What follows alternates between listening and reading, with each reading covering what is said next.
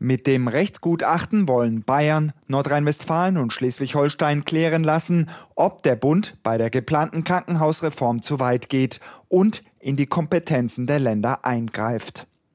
Der bayerische Gesundheitsminister Holleczek, CSU, verweist darauf, dass Krankenhausplanung Ländersache sei. Auch wenn es Überschneidungen mit dem Bund bei der Planung und der Vergütung der Kliniken gebe. Bundesgesundheitsminister Lauterbach hatte zuletzt um die Mitarbeit der Bundesländer geworben. Eine Krankenhausreform ist aus seiner Sicht nur mit deutschlandweit einheitlichen Kriterien und länderunabhängigen Standards möglich.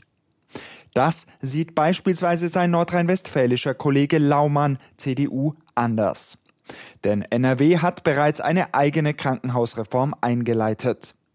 In einigen Bundesländern wird befürchtet, dass durch eine bundesweite Krankenhausreform vor allem die Versorgung auf dem Land gefährdet ist.